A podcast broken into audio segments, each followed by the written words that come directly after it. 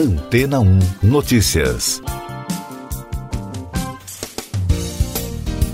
Bom dia! A história das viagens espaciais ganhou mais um capítulo na quarta-feira. A empresa aeroespacial SpaceX, do bilionário Elon Musk, realizou o primeiro lançamento de uma viagem tripulada apenas com civis ao espaço.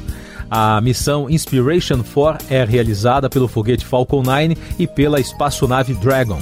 O lançamento ocorreu na Kennedy Space Center em Orlando, Flórida, nos Estados Unidos. A espaçonave está levando o bilionário Jared Isaacman, CEO da Shift4 Payments, do ramo de comércio eletrônico, com mais três turistas espaciais. Jared Isaacman, que é descrito pela SpaceX como aventureiro e piloto talentoso, a médica oficial Hayley Arsenault, o especialista da missão, Chris Sembroski, um veterano da Força Aérea e engenheiro aeroespacial, e o piloto da missão, Dr. Cian Proctor, geocientista, empresário e piloto. A Dragon e a tripulação deverão aterrissar em algum local na costa da Flórida. A viagem foi patrocinada pelo bilionário para aumentar a conscientização das pessoas em prol das causas sociais, em especial o St. Jude Children's Research Hospital em Memphis, no Tennessee, um centro de tratamento de câncer pediátrico que receberá uma doação de 100 milhões de dólares de Isaacman.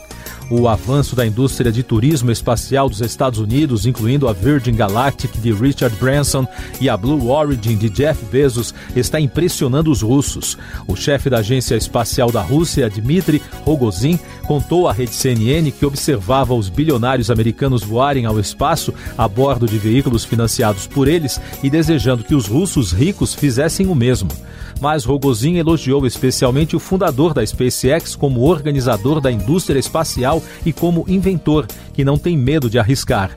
Segundo a rede americana, Rogozin convidou Musk para ir até a sua casa na Rússia e discutir explorar o universo, a vida extraterrestre e como seria possível usar o espaço para preservar a vida na Terra.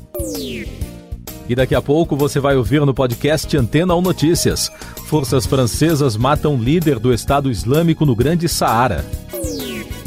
Em debate virtual, ex-presidente Sarney, FHC e Temer pedem diálogo e pacificação. Deputados resgatam quarentena para candidaturas de juízes, militares e policiais e mantêm proibição a pesquisas eleitorais. O líder do grupo extremista Estado Islâmico no Grande Saara, Adnan Abu Walid al-Saraoui, foi morto pelas forças francesas, segundo anunciou hoje o presidente francês Emmanuel Macron pelo Twitter.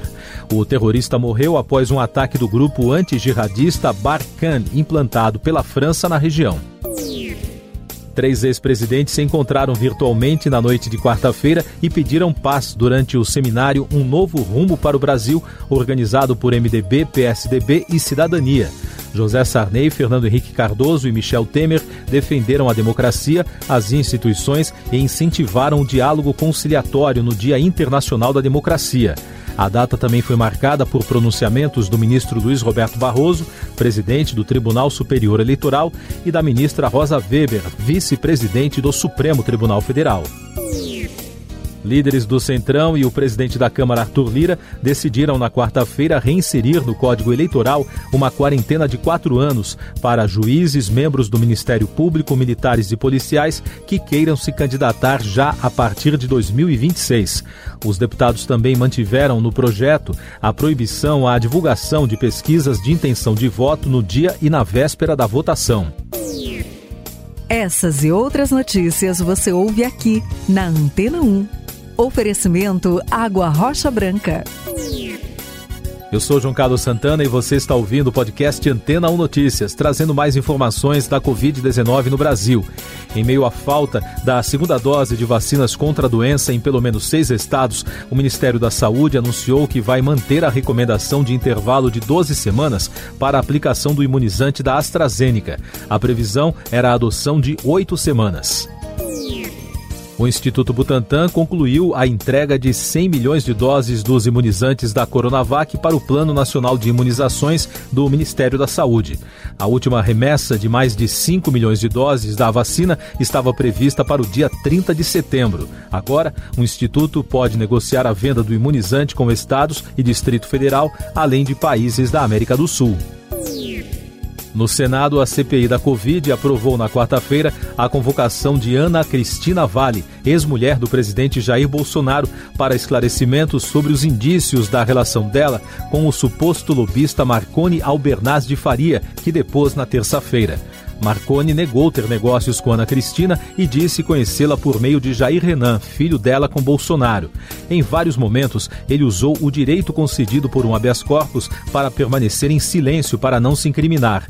A CPI ouve hoje o depoimento de Pedro Benedito Batista Júnior, diretor executivo da operadora de plano de saúde Prevent Senior, por suposta pressão pelo kit Covid. O país registrou na quarta-feira 793 mortes por Covid-19 e soma agora 588.640 óbitos desde o início da crise. Os números mostram tendência de estabilidade na menor média móvel de mortes nos últimos sete dias. Em casos confirmados, o Brasil totalizou 21 milhões de infecções desde o início da pandemia, com mais de 14 mil diagnósticos em 24 horas. E o balanço da vacinação contra a doença aponta que a população que está totalmente imunizada está em 35,98%. São mais de 76 milhões e 700 mil pessoas que já completaram o esquema vacinal. Mais destaques nacionais: a Corregedoria Geral da Justiça Eleitoral decidiu investigar se houve financiamento dos atos do Dia da Independência e, se ocorreu, quem financiou. O corregedor Luiz Felipe Salomão quer investigar também se os atos configuraram propaganda eleitoral antecipada. No Supremo Tribunal Federal, o julgamento do marco temporal das terras indígenas foi suspenso por conta do pedido do ministro Alexandre de Moraes para revisar o caso. O pedido ocorreu logo depois do voto do ministro Nunes Marques, que votou a favor do texto, abrindo divergência em relação ao voto do relator Edson Fachin. Economia e Negócios. Projeções das Nações Unidas divulgadas na quarta-feira durante a Conferência para o Comércio e Desenvolvimento indicaram que, na contramão das principais economias, o Brasil terá dificuldades para acompanhar a retomada do produto interno bruto. Os dados indicam que a economia nacional deve crescer a uma taxa de 1,8% em 2022, metade da expansão esperada. O presidente da Câmara dos Deputados, Arthur Lira, defendeu uma mudança no pagamento dos precatórios e afirmou que uma solução para o tema será dada pelo Congresso Nacional. Em conversa com jornalistas, Lira disse que os precatórios, como estão no orçamento, inviabilizam o funcionamento da máquina pública. O parecer pela admissibilidade da proposta foi apresentado nesta semana, mas ainda não foi votado diante de um pedido de vista. A PEC do governo divide em 10 parcelas os pagamentos das dívidas da União de mais de 66 milhões de reais. Economia e Meio Ambiente. A União Europeia prometeu aumentar o apoio financeiro para ajudar os países mais pobres a combaterem a mudança climática e seus impactos e pediu que os Estados Unidos também façam o mesmo. Em discurso no Parlamento Europeu, em Estrasburgo, a presidente da Comissão Europeia, Ursula von der Leyen, disse que irá propor 4 bilhões de euros adicionais para o financiamento do clima até 2027. No Brasil, os bancos deverão incorporar riscos relacionados a mudanças climáticas a seus testes de estresse a partir de julho de 2022. A medida parte de novas regras anunciadas na quarta-feira pelo Banco Central. O diretor de regulação do BC, Otávio Damaso, disse que a nova regulamentação visa evitar que esses riscos possam gerar instabilidade financeira. Mais destaques internacionais: a Agência Internacional de Energia Atômica denunciou os incidentes em que os agentes de segurança iranianos são acusados de terem assediado fisicamente várias inspetoras nucleares das Nações Unidas. A reportagem publicada pelo Wall Street Journal detalhou que os fatos ocorreram na usina de enriquecimento em Natanz, citando fontes diplomáticas. A polícia britânica Scotland Yard confirmou a decisão de não abrir uma investigação criminal baseada na entrevista de 1995 que a princesa Diana deu a um jornalista da BBC por meio de métodos enganosos denunciados em um relatório independente. A decisão já havia sido anunciada em março. A Covid no mundo. O Senado da Itália prorrogou o estado de emergência em decorrência da pandemia de Covid-19 até 31 de dezembro e impôs a obrigatoriedade do uso do passaporte sanitário. O texto contém outras medidas urgentes para lidar com a pandemia no país e garantir a segurança das atividades sociais e econômicas. Nos Estados Unidos, os californianos decidiram por meio de um referendo pela permanência do governador democrata Gavin Newsom no cargo e assim rejeitaram uma tentativa de revogação do mandato do político por parte dos republicanos, contrários às restrições determinadas por conta da pandemia. Na quarta-feira, os bastidores da política americana entraram em destaque graças ao novo livro Peril, lançado pelo jornalista norte-americano Bob Woodward e pelo veterano repórter do jornal The Washington Post, Robert Costa. A obra traz revelações dos bastidores sobre os últimos dias do ex-presidente Donald Trump no poder. A dupla conta, por exemplo, que dois dias depois do ataque ao Capitólio em janeiro, o conselheiro militar de Trump, o chefe das Forças Armadas, general Mark Milley, realizou uma ação secreta para limitar a capacidade do então presidente de ordenar um ataque militar perigoso ou lançar armas nucleares. O livro ainda não tem previsão de lançamento no Brasil. Celebridades em destaque, o príncipe britânico Harry e sua esposa Meghan ocupam uma das capas da edição mundial da revista Time. O casal entrou na lista com as 100 pessoas mais influentes do mundo.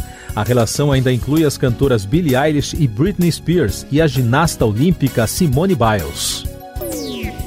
Cinema. O icônico filme O Guarda-Costas de 1992, estrelado por Whitney Houston e Kevin Costner, ganhará um remake. Segundo a Variety, Matthew Lopes, indicado ao Tony, foi contratado para escrever uma releitura do longa que arrecadou à época mais de 400 milhões de dólares em todo o mundo. Você confere agora o último destaque do podcast Antena ou Notícias, edição desta quinta-feira, 16 de setembro o presidente da Rússia, Vladimir Putin, e dezenas de pessoas de seu entorno testaram positivo para a Covid-19. O grupo está em isolamento desde o início da semana. Segundo o governante, ele e os demais infectados pelo coronavírus devem permanecer em isolamento por vários dias. Siga nossos podcasts em antena1.com.br. Este foi o resumo das notícias que foram ao ar hoje na Antena 1.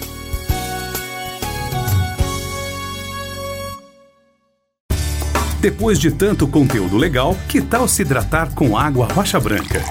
O consumo regular de água durante o dia traz benefícios para a saúde, como, por exemplo, manter a pele bonita e hidratada. Rocha Branca, da fonte direto para sua casa.